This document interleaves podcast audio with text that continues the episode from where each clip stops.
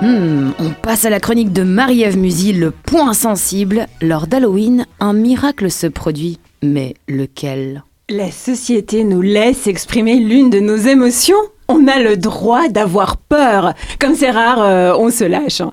On creuse des visages effrayants dans des citrouilles. Un, un légume phonétiquement destiné à Halloween. Vous avez remarqué? Attendez, attendez, je répète, des citrouilles. Ça vous la pétache, hein La peau devient pâle, instantanément comme au début d'une syncope. Les poils se hérissent et les muscles superficiels frémissent. Mais qu'est-ce qu'on entend là, Marie-Ève? Ce sont quelques symptômes physiques de la peur, décrits par Charles Darwin dans son livre L'expression des émotions chez l'homme et les animaux, paru en 1872.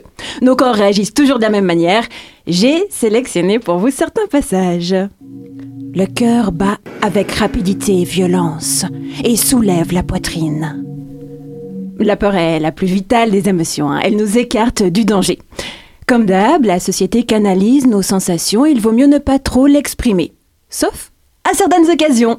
Outre Halloween, nous avons les films d'horreur, le train fantôme, le saut à l'élastique, les via ferrata. Non, pas ça. Non, euh, on oublie, c'est une torture, j'ai rien dit, plus jamais, plus jamais je n'en ferai de ma vie. Ouh là là, ça sent le traumatisme. Mais qu'est-ce qui se passe, Marie-Ève? L'été dernier, des amis, enfin je sais pas si je peux encore les appeler comme ça, ils devaient pas beaucoup m'aimer pour choisir une via ferrata niveau moyen difficile, alors que j'en avais jamais fait. Vous voyez les jolis sentiers qu'on emprunte en randonnée? C'est pas ça. Une via ferrata consiste à arriver au sommet de la montagne par le côté rocheux. Niveau moyen difficile signifie qu'il y a potentiellement des surplombs.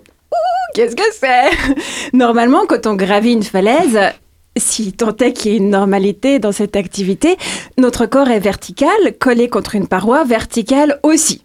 Le surplomb, c'est quand il y a un immense bloc de roche au-dessus de ta tête qu'il faut escalader par au-dessous. Tu te retrouves horizontalement à l'envers sur du vide, comme une araignée au plafond. Tous les muscles du corps deviennent rigides ou sont pris de convulsions. Heureusement, j'ai pas eu de convulsions hein, quand j'étais sous la paroi. Dans d'autres cas, il se produit une tendance subite et invincible à fuir à toutes jambes. Sur la malaison, c'était pas possible. Le règlement d'une via ferrata est simple, il est interdit de rebrousser chemin. C'est relou car au bout de cinq minutes de falaise, je savais que c'était pas pour moi. Mon cerveau diffusait une panique extrême dans tout mon corps. Warning, warning, danger de mort J'ai voulu faire demi-tour, non. On m'a dit non. Il restait 2h25 pour arriver au sommet.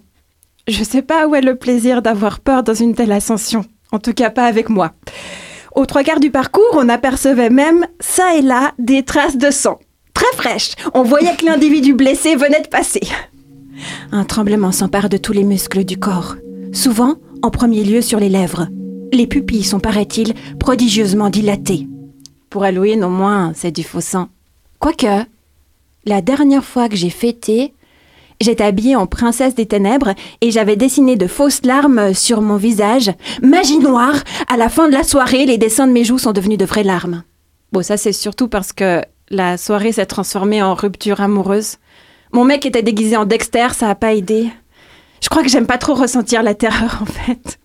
Non, et creuser une citrouille, euh, c'est galère. hein. Les corsets durs, ça prend des heures. Franchement, franchement, ils auraient pu choisir des melons.